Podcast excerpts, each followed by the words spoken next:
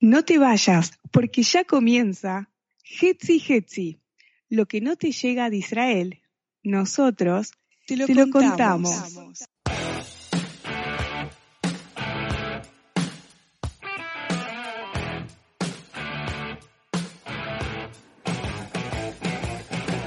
Hola, hola, hola, shalom, shalom, brujimos y bienvenidos a un nuevo programa de Hetzi Hetzi, aquí el programa número 14. Saludamos a Jennifer desde Buenos Aires, la otra mitad del mundo. Hola Jenny, ¿cómo estás?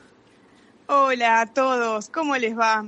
Muy bien por aquí, un domingo muy, pero muy nublado, y, pero por ahora no va a llover, va a llover más hacia la noche. Hoy es 19 de Ab del año 5780, 9 de agosto del año 2020. Gracias Jennifer por tenernos con nosotros y a nuestros oyentes por escucharnos una nueva vez, un nuevo domingo. Aquí estamos arrancando la semana con las cosas que te traemos aquí de Israel. Y hay mucho para hablar, muchas cosas pasaron. ¿Sabes lo que dijo Netanyahu esta semana sobre el corona? Una noticia tal vez algo positiva. Esperemos que no sea una simple eh, cuestión política dijo, di instrucciones al Instituto, Instituto de Israel de Medicina, que continúe, mm. que continúe el proceso hacia la finalización de los ensayos y la producción de la vacuna con la intención de lograr vacunar a todos en Israel, una vacuna segura y efectiva hasta el eh, primer trimestre del 2021. Quiere que estén todos eh, vacunados, así que tal vez, tal vez haya sido una sola cuestión, eh, afirmación política, o tal vez sea la verdad, esperemos que así sea. Eh, algo positivo. Y si sale de Israel. Está todo muy callado el tema de las vacunas últimamente, así que tal vez se está maquinando algo por atrás, o tal vez no. Que sale de aquí para el mundo, mucha bendición traerá. Muy bien. Bueno, pueden comunicarse a través de nuestra página de internet www.hetzihetzi.com nos envían un mail a hetzihetzi1.gmail.com en Twitter arroba hetzihetzi en Facebook Hetzi Hetzi Radio y en Instagram barra Hetzi Hetzi. Muy bien, arrancamos entonces Jennifer con las efemérides de esta semana. ¿Qué te parece? Sí, en las Olimpiadas del año 2008, Shahar Sobari ganó la medalla de bronce en windsurf para Israel. Y en una semana como hoy, en el año 1875, nacía Shaul Chernichovsky, el poeta hebreo de la época moderna. Esta semana, el 20 de Ab, se conmemora un nuevo aniversario del atentado en la pizzería Sbarro de Jerusalén en el año 2001. También una semana como hoy nacía Shimon Peres, el octavo primer ministro de Israel y el noveno presidente del Estado. En el año 2006, el soldado Emanuel Moreno era abatido en combate en el Líbano, tal vez el mejor soldado que supo tener Israel. Su foto no fue revelada hasta hoy por su participación en operativos encubierto. Y en el año 1953, una semana como hoy, se crea la División de Comando Especial 101 del Tzal.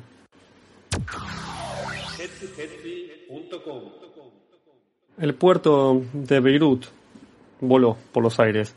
Este se había transformado, había reemplazado al aeropuerto de Damasco como destino del Hezbollah para importar municiones explosivos desde Irán. Esto sucedió después de que Israel, según fuentes extranjeras, atacó los almacenes en el aeropuerto de Damasco varias veces en los últimos años. Es decir, lo que solía llegar al aeropuerto de Damasco ahora se traería al puerto de Beirut en barcos. El informe oficial de las autoridades libanesas afirma que un almacén que contenía unos 2.750 toneladas de nitrato de amoníaco habría explotado y el cuento que nos contaban es que un barco ruso que, que transportaba hace unos años ese químico eh, se habría declarado en bancarrota y la carga, obviamente, la se la hizo cargo el Hezbollah. Según especulaciones distintas, Hezbollah almacenó más que eso en ese depósito y lo que dicen es que habían explosivos, municiones y combustibles para cohetes, eh, después obviamente de ser enviados desde Irán hacia el Líbano. Hubo una serie de por lo menos tres explosiones y cada una de ellas tuvo un resultado diferente, con colores diferentes de humo y eso es lo que, por lo cual están diciendo que habían diferentes químicos ahí adentro. Natalio Steiner, en su nota Beirut fue hambre por un día, se pregunta, ¿Quién no guarda seis años un poderoso explosivo fertilizante? Nitrato de amonio, es la base con la que se armaron los 400 kilos de amonal, con el cual la organización criminal y bestial del Hezbollah derrumbó la AMIA y antes la Embajada de Israel en Buenos Aires. También fue utilizado por el Sendero Luminoso en 1992 para sus atentados. Esta vez les tocó en su propia casa, porque si bien el atentado contra la AMIA se gestó en Irán, la ejecución se planificó desde el Líbano. El problema central del Líbano se llama Hezbollah y mientras no sea erradicado o neutralizado el, país, no encontrará la paz y así es lo que decía Natalia Steiner esta semana. Tal vez desde mi punto de vista, esta es la única manera de terminar con la amenaza que es para el mundo el Hezbollah. No una guerra, no un gran golpe por parte de Israel, sino la mano oculta de Hashem, de Dios que maneja el mundo. Y sí, una lástima por los más de 100 civiles fallecidos y más de los 400 heridos y los 250.000 personas que se quedaron sin hogares esta semana, pero nada de esto se compara con un soldado israelí muerto o un judío por cualquier parte del mundo también muerto por el Hezbollah. Quien le da cabida a un grupo como este debe atenerse a las consecuencias y eso es lo que está pasando en el Líbano hoy en día.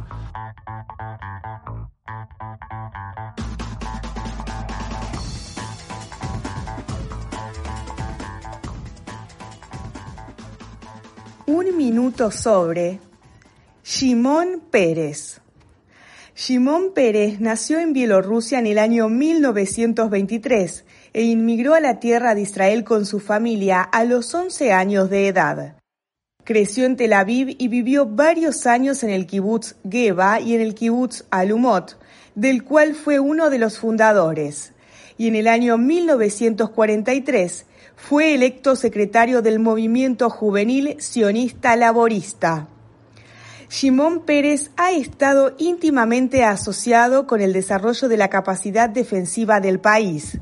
A fines de la década del 40 se enroló en la Haganá y fue responsable del personal activo y de las armas. Durante y después de la Guerra de Independencia sirvió como jefe de los servicios navales y posteriormente encabezó la delegación del Ministerio de Defensa de Estados Unidos. En el año 1952 ingresó al Ministerio de Defensa y un año más tarde, a los 29 años de edad, fue nombrado director general del mismo, cargo que mantuvo hasta el año 1959. En el año 1959, Pérez fue electo miembro de la Knesset y ha permanecido como tal desde entonces. Entre los años 1959 y 1965 ejerció como viceministro de Defensa. Entre sus logros se contaron el establecimiento de las industrias militares, la industria aeronáutica y la promoción de las relaciones estratégicas con Francia una relación especial que culminó con la cooperación estratégica durante la campaña del Sinaí del año 1956 que él planificó. Asimismo, fue responsable del programa nuclear de Israel. Shimon Pérez se distinguió también como figura política en el campo interno. En el año 1969, Pérez fue nombrado ministro de Absorción de la Inmigración. Desde el año 1970 hasta el año 1974 ejerció como ministro de Transportes y Comunicaciones y durante el año 1974 fue ministro de Información. Durante tres años después de la guerra de Yom Kippur, Pérez jugó nuevamente un papel central en la seguridad de Israel como ministro de Defensa. Revitalizó y fortaleció a Tzahal y desempeñó una importante función en las negociaciones de separación de fuerzas que condujeron al alterno con Egipto del año 1975. Estuvo detrás de la operación de rescate en Entebbe y fue el autor de la relación positiva con los habitantes del sur del Líbano. Luego de la derrota del laborismo en las elecciones generales del año 1977, después de 30 años de hegemonía política, Shimon Pérez fue electo presidente del partido, cargo que mantuvo hasta el año 1992. Shimon Pérez sirvió dos periodos no consecutivos como primer ministro. Su primer periodo fue desde el año 1984 hasta el año 1986 en el gobierno de unidad nacional, basado en un acuerdo de rotación con el líder del Likud, Itzhak Shamir. El segundo periodo de Shimon Pérez como primer ministro fue a raíz del asesinato de Itzhak Rabin el 4 de noviembre del año 1995.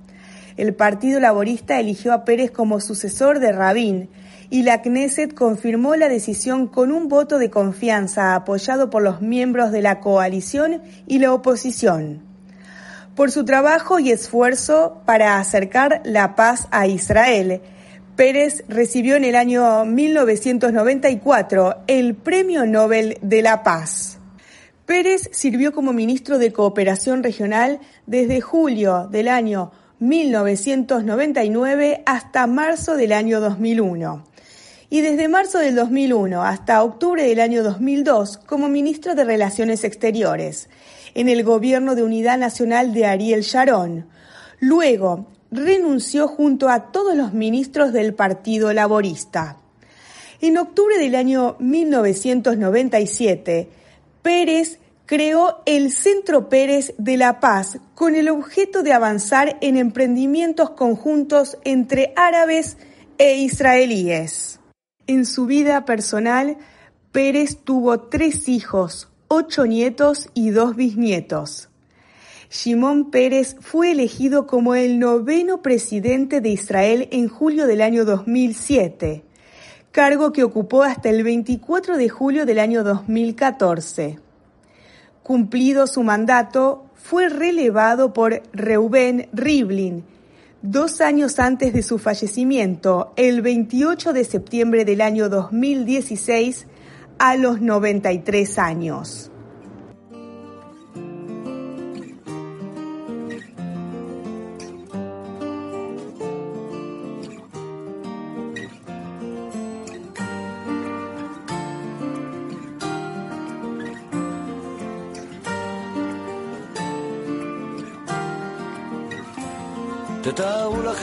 יפה, פחות עצוב ממשהו ככה, ואנחנו שם הולכים עם שמש בכיסים, ומעל גגות הכוכבים, והזמן עובר בלי פחד, ואני הולך לפגוש אותה בגן העדן. תתארו לכם קצת אושר, כי הוא כל כך, כל כך נדיר כאן, עיר מגניבה בתוך החושך. ושנינו בשמיכה, והיא מלטפת אותי ואומרת לי מחר יקרה מה שרצית, ועם לאט השתקפויות של עצם ושמחה. תתארו לכם באמצע יום יפה, שמיים עליכם, אהבה איתכם, כן ככה זה קרה. לפתע היא אמרה, אני עוד זוכר אותה, כמו בסערה, תתארו לכם אותי נופל לתוך זרועות ערה.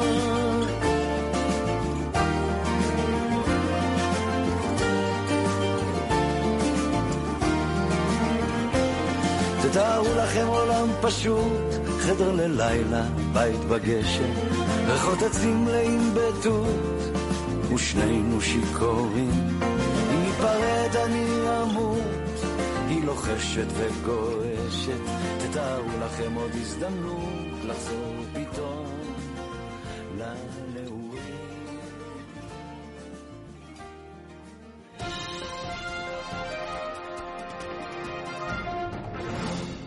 Luego de la explosión en Beirut, tanto el Ministerio del Exterior como la Oficina del Primer Ministro israelí ofrecieron ayuda al Líbano. Israel cuenta con un historial muy grande de ayuda humanitaria a diferentes países del mundo en sus diferentes catástrofes que, pasaron. Recuerdo ahora México en el último territorio o Argentina en, el atentado de la AMIA y así innumerables cantidades de ayuda que Israel aportó y dio a todo el mundo. Pero no me viene a memoria ayuda a ningún país que por definición se declara país enemigo de Israel. Como dijimos antes, diferenciar entre los libaneses y el Hezbollah hoy en día no es como en el 2006. Es muy difícil hacerlo. Hezbollah está metido hasta el fondo en la vida política civil libanesa. Y a todo esto la pregunta es si Israel moralmente tuvo, estuvo bien ofrecer ayuda humanitaria a un país enemigo declarado. El Haber Knesset, parlamentario israelí, hoy en día la oposición, Bezalel Smotrich, escribía al respecto. El Líbano es un Estado enemigo controlado por fuerzas del mal que buscan destruir el Estado de Israel y se esfuerzan por dañar su seguridad día a día, hora a hora. En las últimas semanas las fuerzas de defensa de Israel y los residentes del norte han estado en alerta constante contra los intentos de dañarnos que pueden, Dios no quiere, llegar, tener lugar incluso estos días mismos. Con respecto a la ayuda humanitaria que Israel ofreció, se refirió de esta manera. Primero, no es correcto mezclar el regodeo con la ayuda humanitaria. Podemos no regodearnos, no ponernos felices por el sufrimiento del enemigo, pero eso no nos tiene que llevar tampoco a sentir una necesidad moral de enviarles ayuda. Estas son dos cosas separadas. Por otro lado, Betzale también decía, el punto principal en este tema es el siguiente, la guerra es entre pueblos y no es una guerra entre individuos. No estoy en desacuerdo en entregar ayuda a una persona que llegue al límite de Israel y la pida, pero a nivel nacional el tema es totalmente diferente. Los libaneses eligen a sus gobernantes y por lo general también apoyan el odio hacia Israel, entonces la división entre civiles y Estado es completamente artificial. Pero el problema es aún más profundo, continúa en su nota.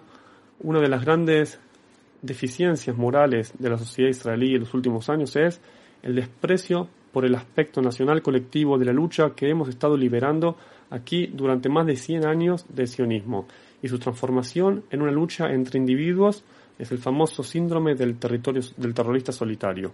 Este tema también eh, lo vemos eh, con el tema de los palestinos, y entre paréntesis, donde quieren separarnos de los civiles palestinos del Hamas y del Fatah, o mismo dentro de Israel, los árabes israelíes, que muchos de ellos apoyan a estos grupos terroristas en contra del Estado de Israel.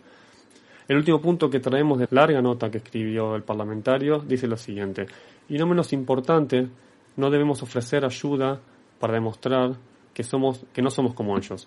Nosotros no somos como ellos en esencia y no tenemos que demostrárselo a nadie. Nuestro nacionalismo no se basa en negar a ningún otro lado. No santificamos eh, la yihad, no buscamos, Dios no, lo, Dios no lo quiera, destruir a nadie y no tenemos nada en contra de nadie que no luche contra nosotros o que busque, o que busque destruirnos.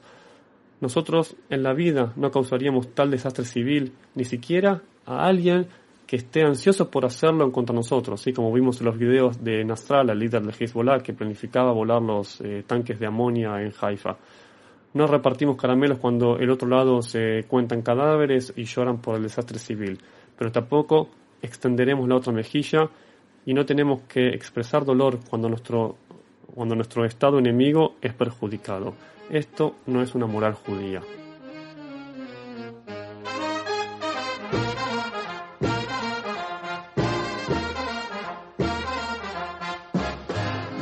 Bueno, acá estamos, Jenny, llegando al final, nuevamente, lamentablemente, un final de este programa. Le estaremos escuchando la semana que viene.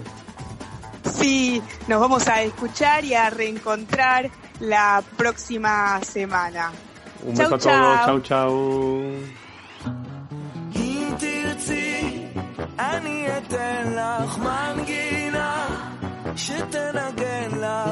רוצה,